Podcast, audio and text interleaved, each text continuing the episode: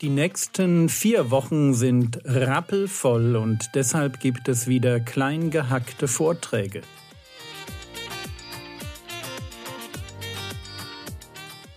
Theologie, die dich im Glauben wachsen lässt, Nachfolge praktisch, dein geistlicher Impuls für den Tag. Mein Name ist Jürgen Fischer und ihr hört die Vorträge zum Titusbrief von der Jugendpfingstfreizeit der Allgäuer Gemeinden. Und wir wissen doch alle ganz genau, dass es dieses Leben nicht ist und diese Welt nicht ist. Und wenn du mir nicht glaubst, lies ausnahmsweise mal Zeitung und schau dir nicht nur YouTube-Shorts an. Und du wirst feststellen, hier ist was richtig fundamental faul. Richtig kaputt. Und es wird auch nicht besser.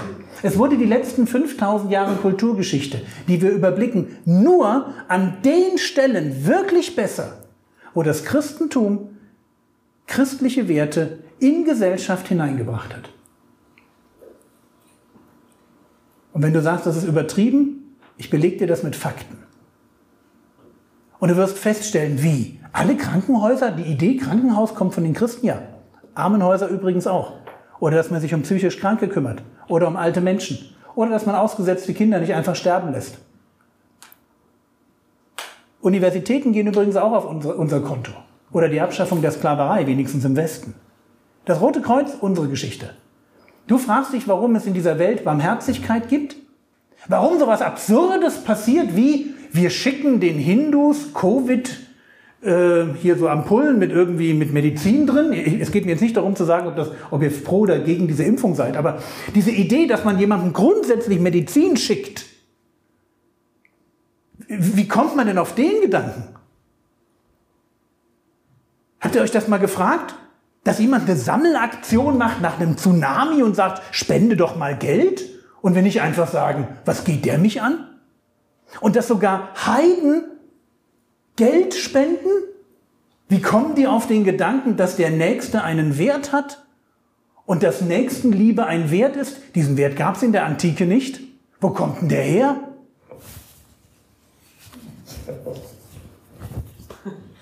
Unser Job haben wir gut gemacht.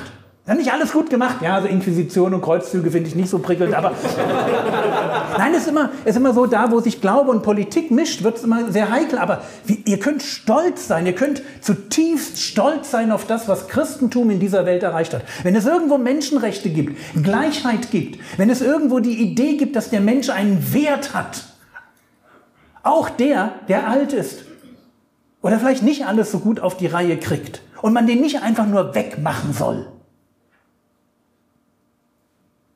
Das sind wir. Das ist unsere Sache. Das haben wir in diese Welt hineingebracht. Aber kommen wir zum Schluss. Titus Kapitel 1, Vers 4.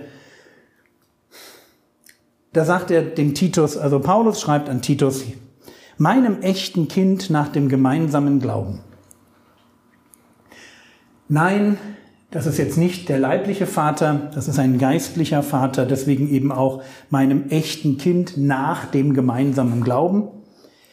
Gnade und Friede von Gott, dem Vater und von Jesus Christus, unserem Retter. Lasst mich zum Schluss noch zwei Begriffe euch vorstellen, nämlich Gnade und Friede. Und ich finde das immer ganz, ganz arg spannend, dass typische Paulusbriefe damit anfangen, dass er anderen Leuten Gnade und Friede wünscht. Und man liest da so schnell drüber hinweg. Aber habt ihr euch schon mal die Frage gestellt, warum man jemandem Gnade wünschen sollte, der schon begnadigt ist?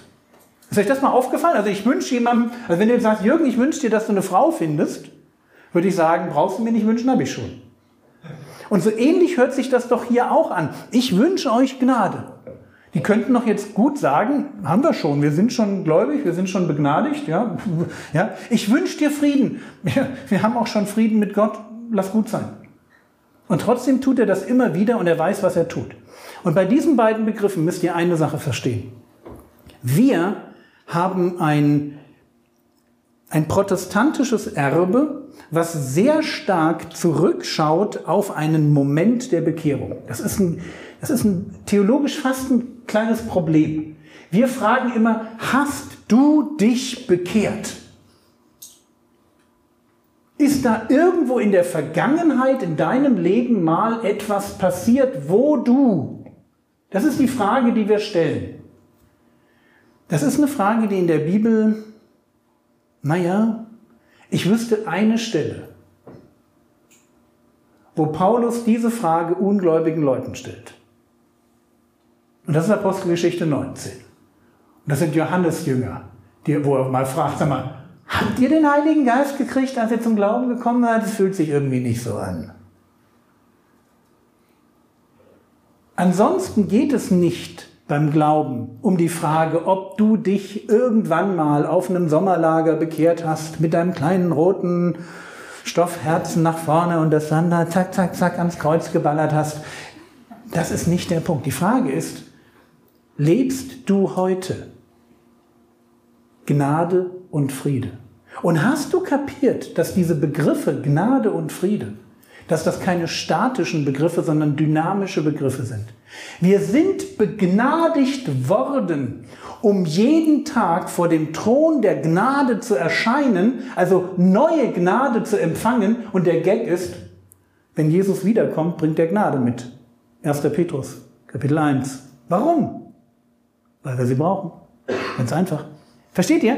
Wir sind in einen Strom von Gnade hineingestellt. Und deswegen kann ich euch für diese Freizeit Gnade wünschen, dass Gott dir ganz persönlich das schenkt, was du brauchst, um in deinem geistlichen Leben den nächsten guten Schritt vorwärts zu gehen. Das ist Gnade. Das wünsche ich euch. Ja, aber Frieden, wie geht das? Ganz einfach. Bei Frieden musst du nur verstehen, dass dieser Begriff hier zwar auf Griechisch steht, aber dass Paulus natürlich aus einer Kultur stammt, wo das Wort Friede oder das Wort Shalom eine viel breitere Bedeutung hat als nur die Abwesenheit von Krieg. Ja, ich bin jetzt kein Rebell mehr, das stimmt. Aber könnt ihr euch vorstellen, dass Friede als Konzept im Sinn von Wohlergehen, im Sinne von Gesundheit, und zwar nicht nur körperlich, sondern auch seelisch, psychisch, aber auch im Miteinander, dass das etwas ist, was wachsen muss?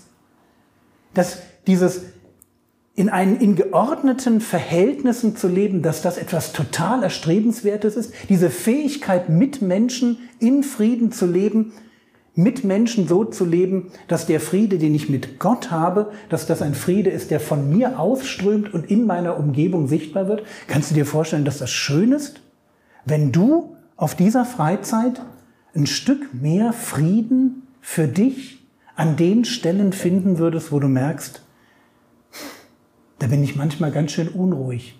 Da habe ich vielleicht manchmal ganz schön Angst. Da weiß ich eigentlich nicht, was ich machen soll. Da überfordert mich vielleicht das ein oder andere. Da sind vielleicht Zweifel, Ängste da in meinem Leben und ich weiß nicht, wie damit umgehen.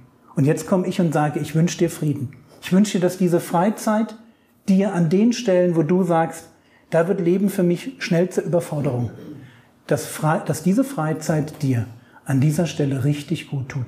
Und dass etwas von diesem Frieden Gottes, den er dir grundsätzlich bei deiner Bekehrung geschenkt hat, ganz praktisch, sichtbar, spürbar, erfahrbar wird in deinem Leben. Amen. Das war's für heute. Mein Tipp, lies das Kapitel im Titusbrief, das heute dran war, noch einmal in Ruhe durch. Lass dich von Gottes Geist inspirieren. In der nächsten Episode geht es mit dem Titusbrief weiter. Der Herr segne dich, erfahre seine Gnade und lebe in seinem Frieden. Amen.